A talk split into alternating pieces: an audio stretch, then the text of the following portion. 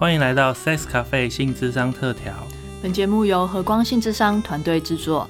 和大家轻松聊聊性与心理。我是郝博伟心理师，我是李竹伟心理师。今天我们想跟大家分享的是女性还有女性的身体在这个社会中，特别是进到医疗场域中可能会遇到的一些经验或遭遇。嗯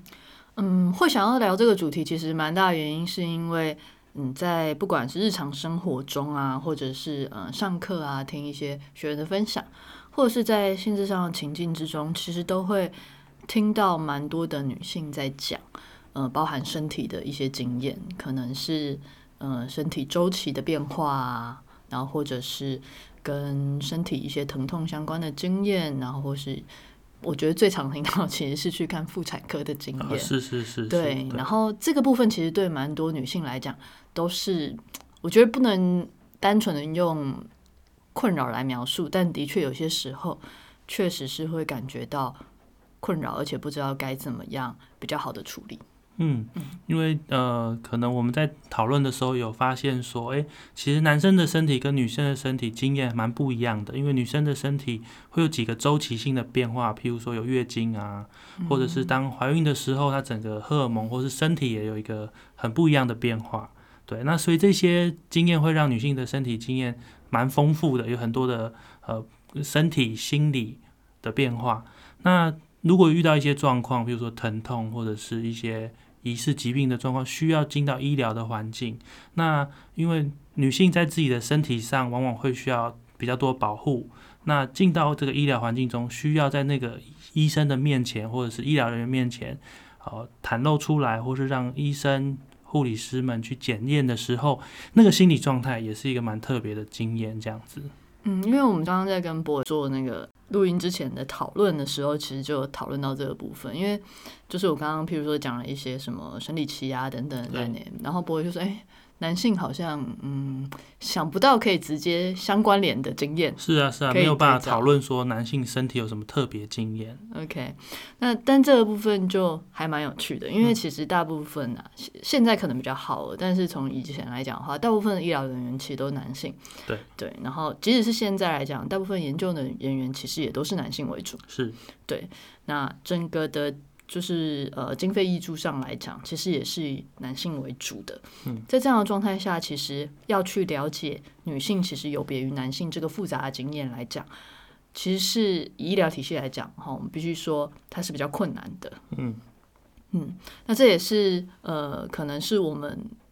也是我们在看一本书，就是那个叫《背影型的女性》这本书之中，我们去看到一个部分。是这背影型的女性，她其实讲了很多的处境啦。那特别是像我们这特别今天想讲跟大家分享的，就是关于进入医疗处境里面的。的经验，你会发现一个女性进到医疗或者是在各种现在健康相关的研究里面，女性的声音或女性的经验往往被忽略，而这个忽略在她要接受健康上的照护或医疗的时候，诶，会遇到一些特别的状况。譬如说，我先跟大家分享书中有讲到的一个部分哦，就是呃，大家不知知不知道说那个心脏病，好，心脏病看起来就是男生女生心脏应该一样吧？对，可是往往呢，当同样的心脏病发作，然后去看诊，女性在同样的这个身体疼痛或症状出现的时候，往往她的心脏病的严重程度是高于男生非常多的。嗯。我其实，在看这一段的时候，我其实还蛮震惊的，就是包含呃女性心脏病它触发的症状其实是跟男性不一样，这个知识这是真的不知道。嗯嗯，对，因为我的典型中想象说，哎，心脏病发是什么样的画面，什么样的感觉，什么？我想象中，哎，其实都原来它是一个在医疗上它是属于是偏向男性的症状，然后原来女性的心心脏的动力的状态跟男性居然是不一样的。那看这本书的时候，我真的是有被震惊到。是是是，还有一个可能大家也比较了解，或是大家可能不能说了解，比较熟悉的就是，一般女生会比较能够表达情感，或是表达身体感觉，所以蛮多医疗人员会稍微觉得比较被轻忽，就是啊，女生讲她痛，大概就是稍微抱怨一下还好。因此，女性在描述自己的疼痛经验，或是她在描述她的症状的时候，往往会被低估那个严重程度，这样子。我觉得这也是一个长久以来的刻板印象，对女性刻板印象，就觉得女性就是情绪化啊，对对，然后就是或者是很多其实对于呃，月经的这个提示其实也蛮蛮 已经很那个，蛮多人在讨论，我们也不特别在讨论的，就是什么。当女性心情不好的时候，就是你是大姨妈来了吗，或什么的，然后或是。她月经不好来的时候的状态，她可能就会被轻忽她的一些表达状态，她就常常会被认为说，好像你就是心情不好，你就是爱抱怨而已，而没有被认真的正视。但相反来讲，如果是当男性在表达他的感觉的时候，在医疗体系中，通常就会比较医生啊或护理师可能就会比较认真的看待他的抱怨。对，那这当然背后也有一个男生的预设，就是男生应该不应该轻易喊痛的，所以他如果真的说他痛，那应该真的是痛。所以这背后也是我们之前谈过这个男性女性的这个刻板印象或文化价值影响。对，就是这里面真的是交错了，虽然只是一个。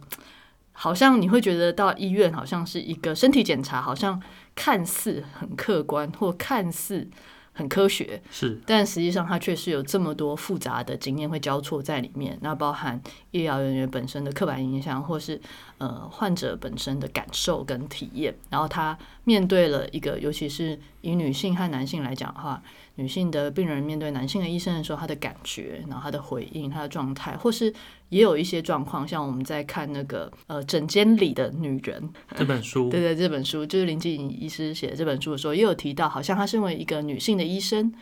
她就会比较容易不被呃病患信任。哦，是是，对对对，像这个经验，它里面是有非常多复杂的性别的议题交错在里面的。对啊，不光光只是医生、病人这样这么简单，加上性别之后，它有很多错综复杂的部分，让你其实听起来很简单，就是有病，然后找到病症，有一个相对应的治疗，看起来很简单的线性的这个方式，里面就是非常错综复杂，让你想要看这个病会受到性别的影响，然后你身为男性或女性接触男性或女性的病人，也会深受这个性别的影响。嗯。那其实我们今天也会想要，我觉得我会特别特别想要谈的，其实是看妇产科的经验。妇产科是是是，对，因为嗯，真的有蛮多人在看妇产科，不是说要批评妇产科医师或什么，因为我觉得医师其实，在各科的训练，他们其实就是有一个知识化的训练。对对对，然后大家也都知道，现在健保体制过载的状态之下，那个。每个医师其实可以看病人时间大概就五分钟十分钟，对，了不起了，嗯，对，然后再多十五分钟，我们就可以把它视为就是良医或者是 像良医都要很晚下班，对，就是他们看诊很身心也负担很大。我真的是医生，他看诊有时候就是三个小时只要，他看到六六个小时，然后都不太能吃饭，不太能上厕所。我们其实看也是觉得非常非常的辛苦。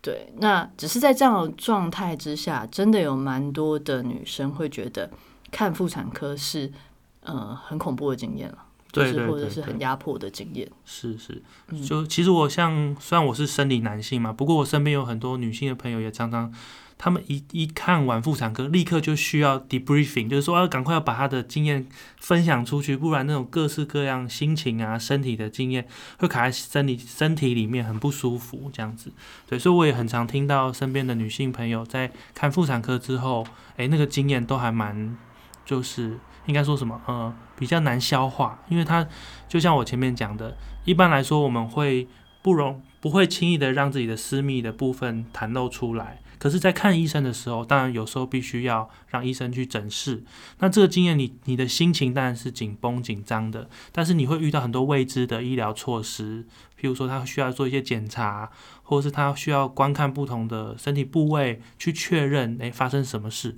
这些心情都会让女性在这个过程中承担蛮大的压力。嗯，因为我觉得可以，其实已经可以从。挂号啊，然后在外面候诊的那挂号就有，是不是？挂号可能还好，因为挂号就现在就网络挂号嘛。对。但现在的妇产科大部分就是说你在进去之前，有些时候护理师会要先确认一下你大致的状态，他可能会要你填一些呃基本的资料。嗯。那呃，其实一般的其他的科别可能也会，譬如说心脏科可能就会要你先去量血压，然后身高等等的状态，心跳等等的状态，然后。交一个单子进去，这也蛮常见的，因为就是减低那个整个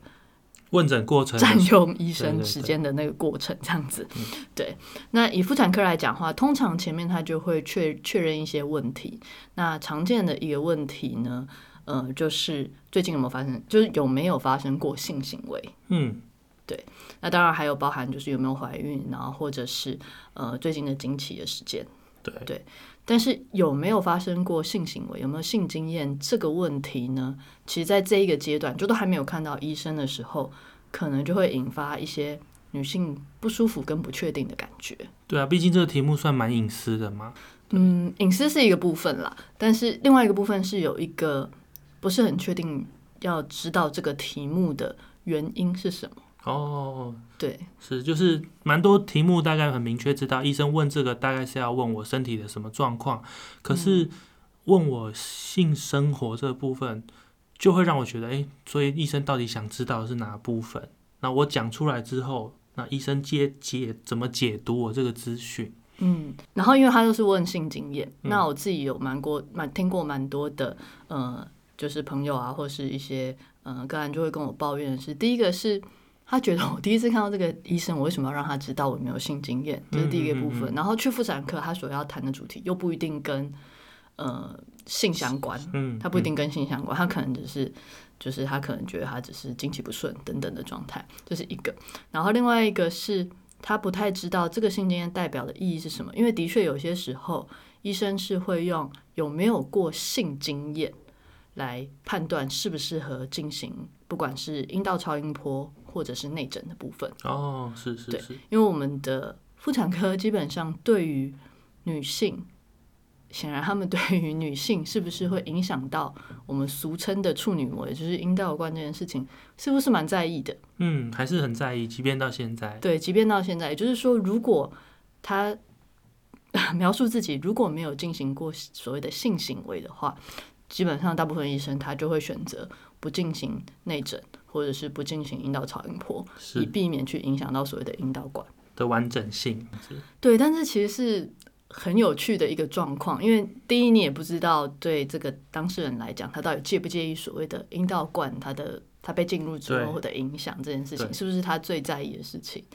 那有些的确是，如果进行阴道超音波，其实是会清楚很多，比起就是膀胱胀尿来讲的话，对。然后，但像这个部分的话，等于是不是由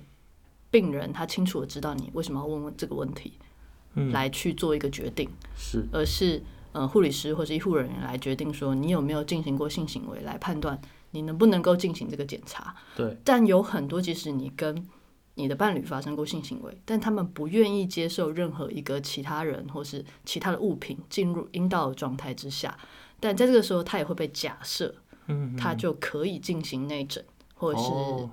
阴道超音波。但在那个当下，通常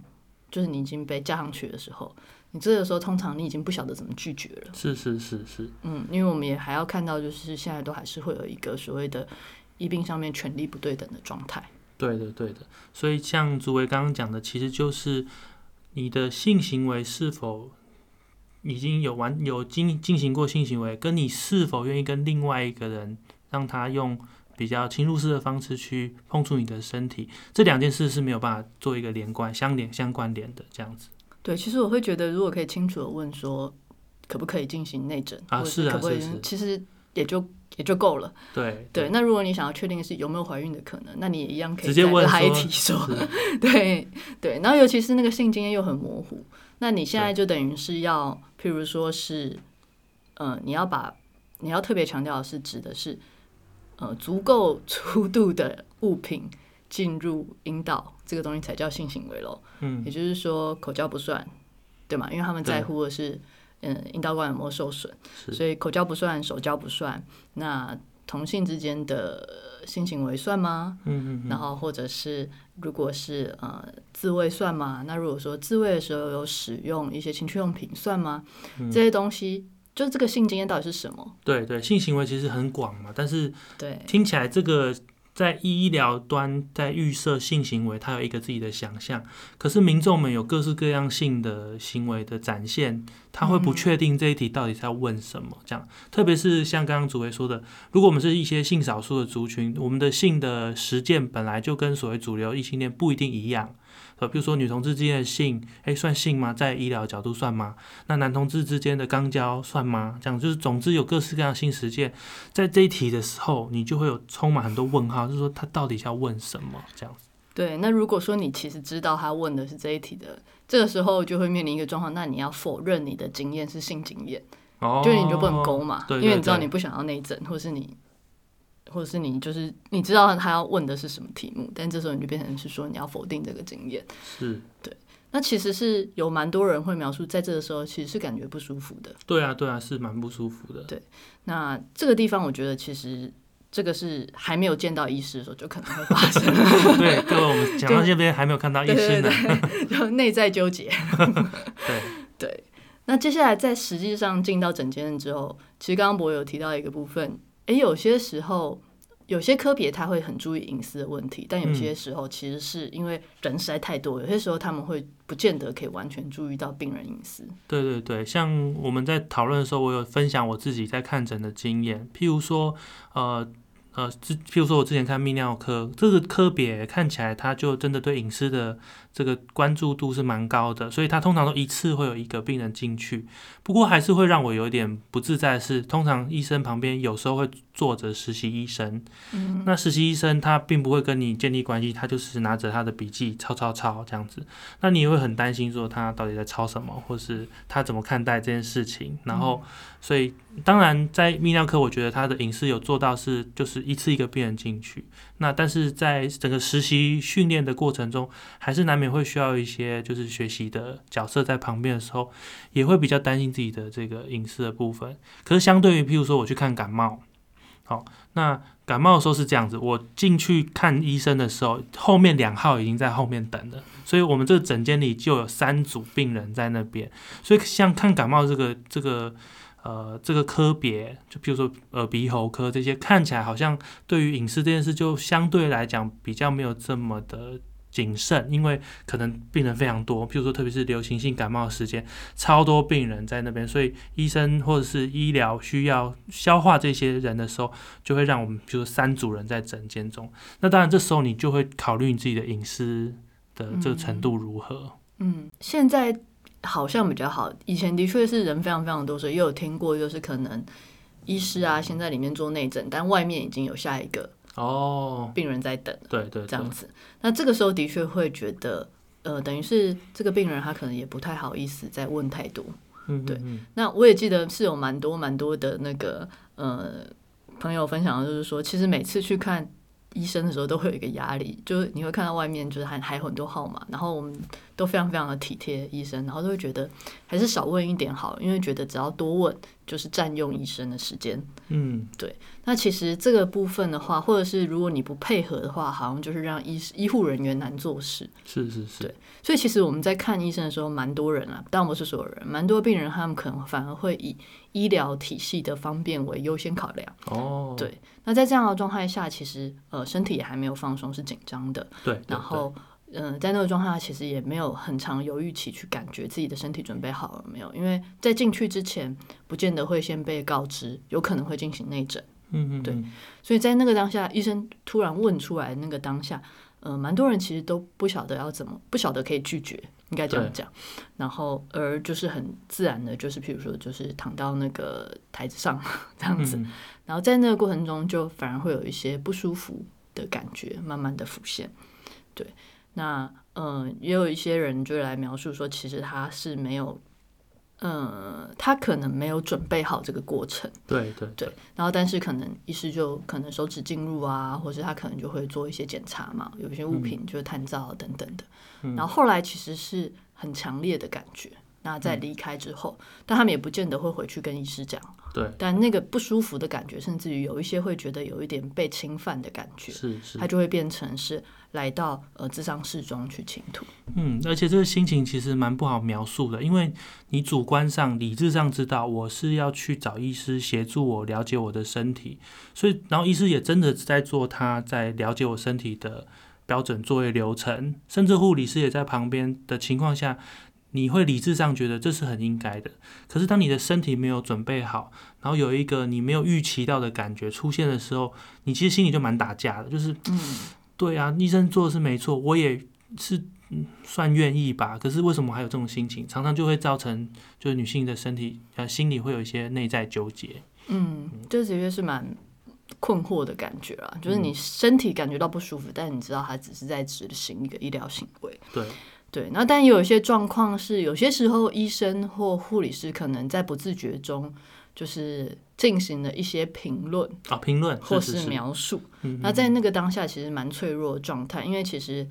呃，躺在那个台子上，然后脚张开的状态下去接受到对于自己身体或是对于自己阴部的任何的评论，是是是，对那个姿势或者是那个状态，其实是已经蛮没有安全感的。对对对一般女性是不太会。没有，应该没有什么人会习惯用这样的姿势在初次见面的人面前。对对对对然后又接受了评论，这时候其实那个那个影响力算是蛮大的。对，然后那个可以说是具有一些伤害性的，可是像这个部分的话，也会，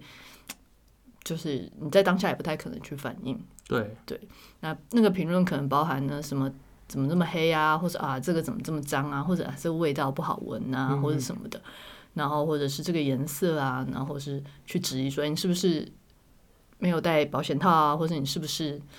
怎么样，就是性行为是不是很多次啊，或什么的，他就是如果进行了任何相关的评论的话，其实都会让当事人非常非常不舒服。嗯嗯嗯，对对对，像我有听到一些女性朋友说，除了像是特别针对阴部的一些评论，但身材也是，譬如说啊，譬如说她躺在那个诊疗椅的时候啊，可能就是太重了。然后说会说啊，比如说某某某，你可能要稍微减肥一下，或什么，这种本来在主流价值中对身体已经有一些，譬如说我们会要求比较瘦啊，比较纤细，这些主流价值已经在。可是你当你躺在诊疗椅上的时候，又遇到这样的评价，等于是两次的去影响你自己对自己的身体意向的这个看法，这样子。所以，对啊，所以我的那个朋友们都会说，哦，真的是每次要去看这个妇产科之前，我事前要做很多心理准备，嗯，然后不确定会发生什么，已经尽可能去 Google 知道里面会做什么，但是总是还有一些超乎预期的经验，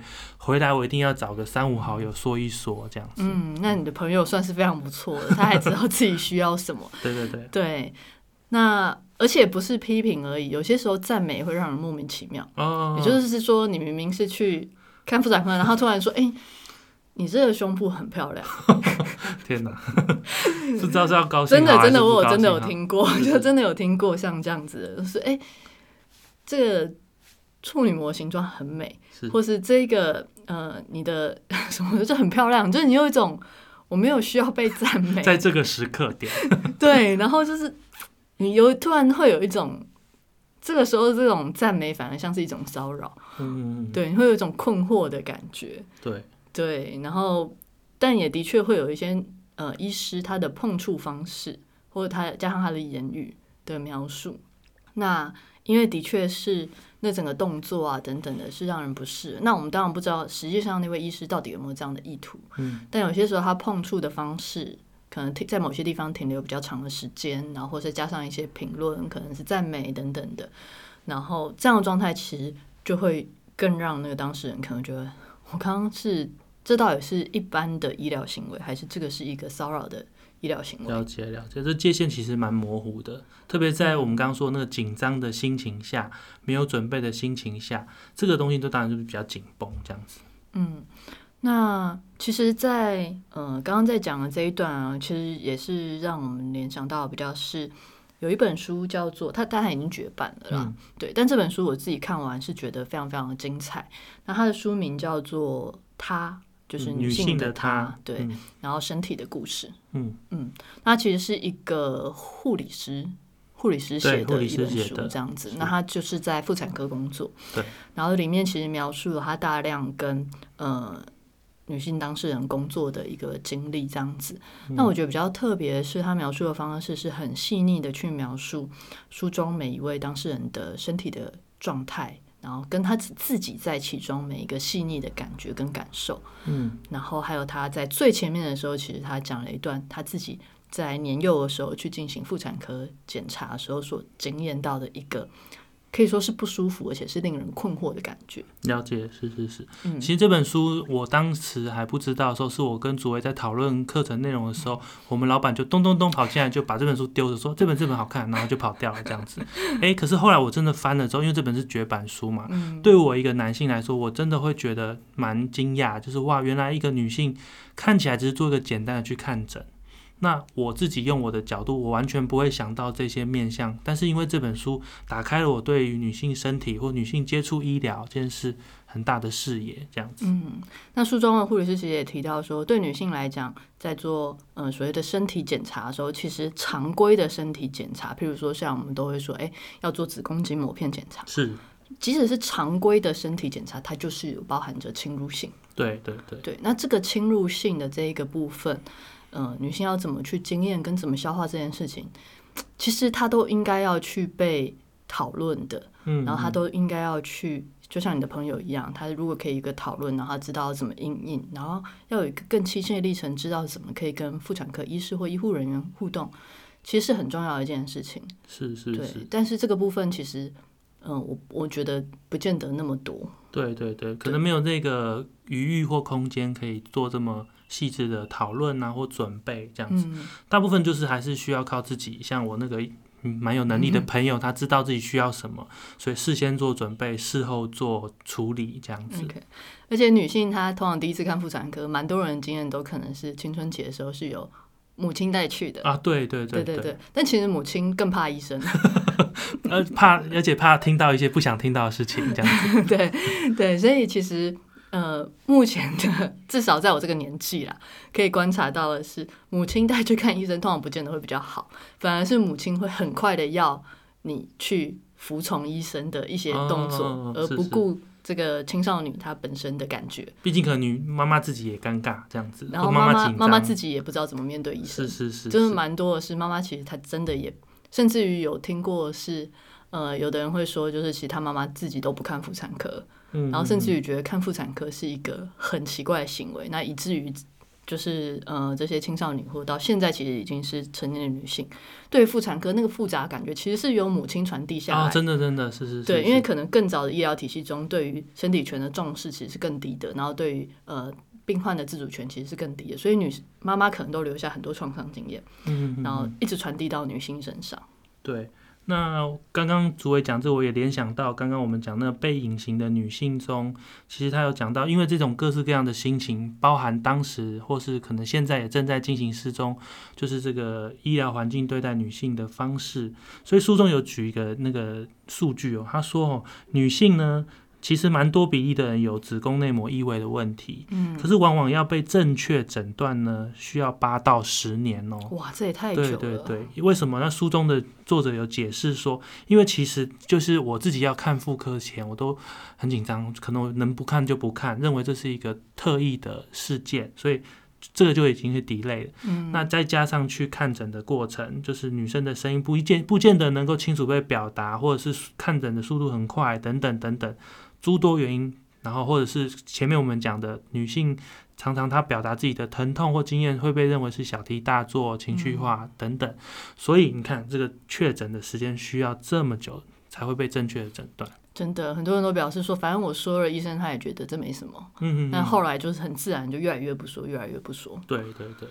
哇，那真的是蛮辛苦的。是是是，对那我记得好像也有提到说，其实包含是呃生理痛这件事情，其实是在书中啊有提到生理痛这件事情，其实是将近九成的女性可能都有经验过，但生理疼痛、生理痛的药研究却是非常非常非常少的。是啊，是啊，这也是一个数据蛮有趣的，大家也可以听听看。就是说，刚刚主委有说，呃，经痛可能是很生理痛，可能是很多女性的经验。不过在在回应这个女性的需求上的医学研究非常少。这里面的例子是说，我们在研究勃起功能障碍的研究，经费是经这个金钱症候群的五倍。所以你看，我们关注的主题蛮多都是在阴茎的表现上，可是这个很多女性会有的经验，往往其实没有这么多经费研究。然后呢，书中讲了一件事，他们曾经不小心，或者不小心，或是有一次经验发现，诶，原来男性使用在那个勃起功能障碍的药物威尔刚，有些女生服用之后，一些前导研究显示，它可以有效的舒缓经痛，可能有时候可以舒缓个四小时。哇，其实一个经痛能够被舒缓四小时，对女性来说，其实很多时候是。啊，救赎这样有四小时的轻轻松的时刻可以过，诶，可是这个研究为什么没有后续做下去呢？他们遇到两个问题，一个是常常是说经费不足，这个经费就无法支持下去，因为这不是一个主流会关注的题目。第二个是他们常常遇到一个研究被驳回的原因，是因为审查审查这个计划的审查员说，这个不是优先公众健康议题。对，勃起功能才是。对对对，所以往往呢，他就这个研究没有后续这样子。OK，对我记得之前不知道是看哪本书，又有讲到说，如果今天是男生每个月会搞完痛的话，他们就不会认为，他们就不会认为这不是优先议题，这马上就变成国家优先国家优先议题。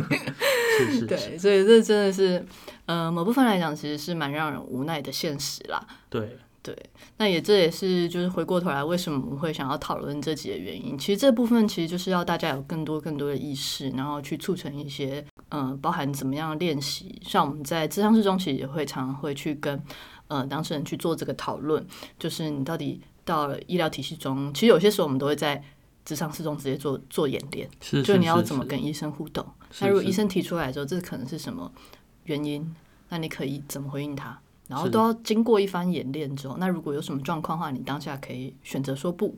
那因为你现在不做这个检查，你未来如果考虑之后，你觉得还要再做，你还是可以回去挂号。对对对。对，然后像这些可能都要去做一番演练之后，再让当事人进到诊间中，呃，去避免那个很不舒服的一个感觉。那尤其是我们做蛮多性交疼痛的案子啊，对对对。那其实对于那个碰触，真的是非常非常的。恐惧，对，非常敏感，非常紧张，对，但他们又需要一些妇科检查的时候要怎么处理，这也是我们常常会跟呃当事人在职场中讨论的。但这只是一个部分，这都是个人层面。嗯，对。那像我们跟波尔今天会特别想要谈这一个主题，也是因为其实还是这个整个社会的意识。对啊，对啊，而且也会希望大家听了这些内容，你会更关注。假设你的伴侣，或者是你的家人，或是你自己在。要去接触这个医疗的这个协助的时候，其实你会知道，这会蛮需要蛮多能力、蛮多准备。在可能医疗的环境还不是足够友善或完备的情况下，现在健保负荷这么大的情况下，